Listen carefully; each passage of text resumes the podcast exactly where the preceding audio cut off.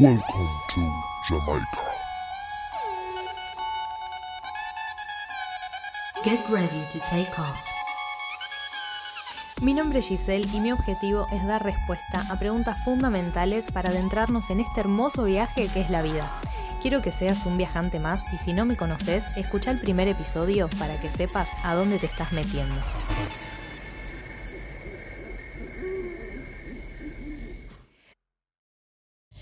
Buenas, buenas, ¿cómo estás? Espero que muy bien. Te doy la bienvenida una vez más a este podcast, La vida es un viaje.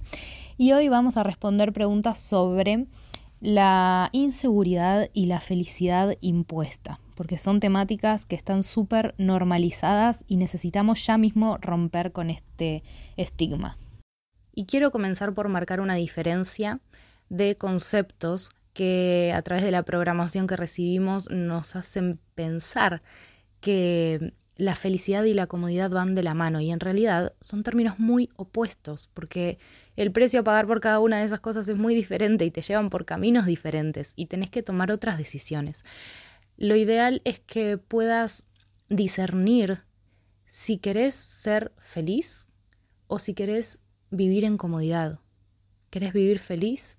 Tenés que pasar momentos de incomodidad y de frustración y si querés vivir cómodo, vas a entrar en la conformidad y no vas a ser feliz. Después hay otras cosas que también te pueden traer felicidad y comodidad, pero por un tiempo limitado. La comodidad va mutando a través de tu propia evolución. Cuanto vos más vas creciendo y cambiando de perspectiva, de, de, percepción de la realidad, vas a encontrar cosas que antes te daban comodidad que hoy ya no y eso te va a generar infelicidad.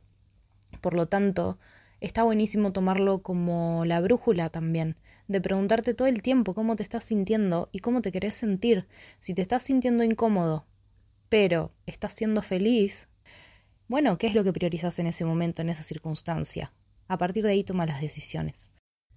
Cuando puedas disociar estos dos conceptos, por lo menos yo cuando los pude disociar, me cambió completamente la forma de vivir porque tomo las decisiones desde esa conciencia, eligiendo que en algunas situaciones, en algunos aspectos, en algunos momentos, decido estar cómoda y entrar en el conformismo, y en otras situaciones, en otros aspectos y en otros momentos de mi vida, elijo ser feliz y ahí es a donde está el cortocircuito con tu entorno, porque no todas las personas van a encontrar la comodidad y el conformismo en lo mismo que vos, y no todas las personas van a encontrar la felicidad en lo mismo que vos. Y no todas las personas van a hacer esta elección consciente de ser felices.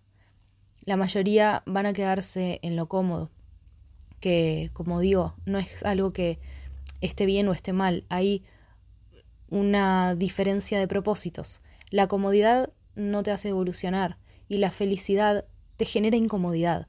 Así que todo depende de qué precio estés dispuesto, dispuesta a pagar por el aprendizaje que quieras obtener en ese momento.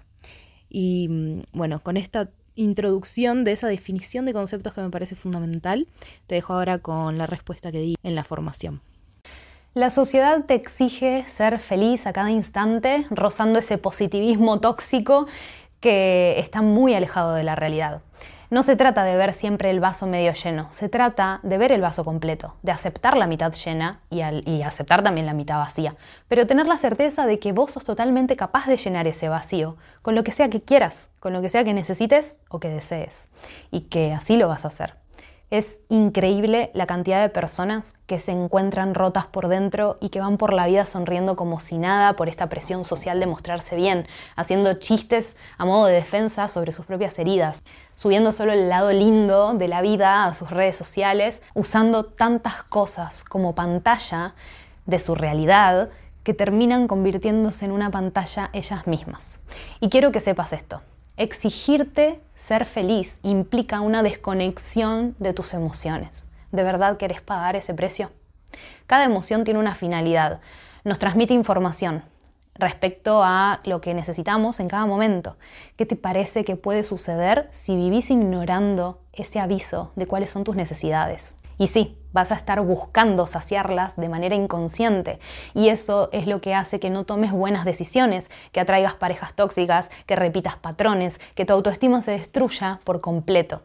Quiero mencionar algunos estados en los que ingresan las personas que fingen felicidad y reprimen sus emociones y mm, son sentimientos de culpa porque saben que ser feliz es una elección, pero sin embargo se sienten infelices no creen estar a la altura de sus propias expectativas y por eso mismo sienten que hay algo que está mal. Quien finge felicidad hace un mal uso de las herramientas de empoderamiento y es muy probable que alimenten su ego pensando que en realidad están alimentando su amor propio, lo que los termina convirtiendo en personas egoístas, individualistas, alejadas de todo interés de desarrollo social, generando falta de empatía, porque como ellas se esfuerzan en ser felices, creen que quien no es feliz no lo es porque no lo está eligiendo, porque no se está forzando. Y en cierta forma es un dilema, porque es verdad, pero si no puede elegir ser feliz honestamente, es porque hay alguna herramienta que le falta, porque no está usando algo que ya tiene o no puede ver. Y de todas maneras es mucho más valioso que se muestre quien no puede ser feliz que aquel que finge ser feliz y se jacta de culpar a los demás de que están eligiendo ser miserables. Si se desconectan de sus propias emociones terminan desconectándose de las emociones de los otros también. Y si se esfuerzan a siempre sentirse felices y estar contentos, puede generarse una distorsión de la realidad en la cual se anulan por completo todas las demás emociones que no sean la felicidad. Esto puede llevar a futuros problemas psicológicos, aumentos de estrés, de ansiedad, incluso a desarrollar una inhibición a llorar. Y mm, lo más sano que se puede hacer es permitirse atravesar las emociones, entender qué información trae cada una de ellas, elegir qué requiere prioridad de atención y respetarlas escucharlas, sentirlas, atravesarlas, porque así es como vas a cultivar este hábito de observarte, de conocerte, de romper patrones que te lastiman, de poder cambiar hábitos para potenciar tu bienestar y liberarte en cada llanto que resulta necesario en este proceso. Por consecuencia, ahí sí vas a ser más feliz honestamente. Así que no busques la felicidad. Decidí ser feliz con cualquiera sea el proceso que estés atravesando ahora mismo, sin fingir, sin enmascarar nada, porque a los demás digan lo que digan honestamente, les importa muy poco lo que estás atravesando. Cada uno está en su mundo, en su propia lucha interna y con sus propios procesos, así que no tenés nada que demostrarle a nadie.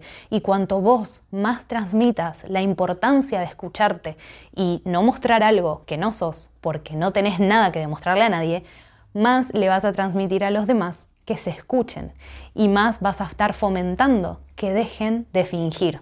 Ayer fui a una reunión y leí un cartel que decía, la felicidad no es hacer siempre lo que querés hacer. La felicidad es querer todo lo que estás haciendo. Te recuerdo, si estás escuchando este contenido en podcast, podés buscarme en YouTube como Tu Yo Cósmico y si estás viéndome ya en esa plataforma, te invito a que te suscribas y actives la campanita.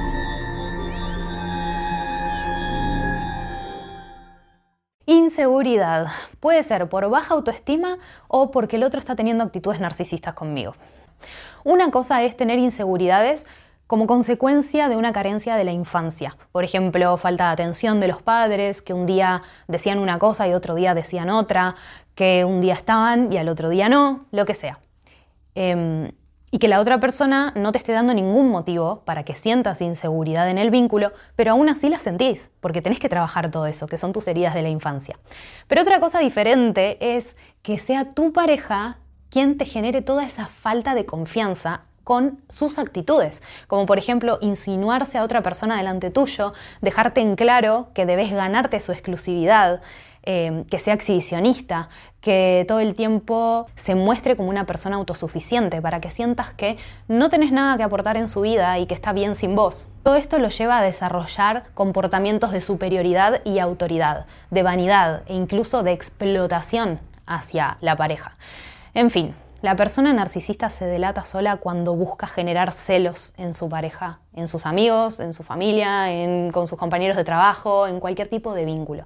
¿Y por qué pasa esto? porque causar inseguridad en el otro es una manera muy fácil de manipular emocionalmente. Pone al otro en una posición de vulnerabilidad y así le da mayor control y poder al narcisista sobre esa persona. Al generar celos, se percibe una persona más valiosa e importante, pero es de una manera negativa que está alimentando su autoestima. Y también se alimenta del consecuente aumento de atención que reciben del otro, sin importarles que no sea genuino interés, sino que está basado en la inseguridad que generan ellos mismos, de ese pensamiento de pérdida, lo cual es totalmente insano. Gracias por consumir esta información. Te invito a que lo compartas y lo difundas con quien creas que lo necesita escuchar. Y mm, estate atento, atenta al próximo episodio en donde vamos a hablar de mm, cómo soltar un vínculo tóxico y cómo detectar si en realidad la otra persona está cambiando o quien está cambiando sos vos. Así que estate ahí con la antena bien sintonizada a La vida es un viaje. Que sea magia.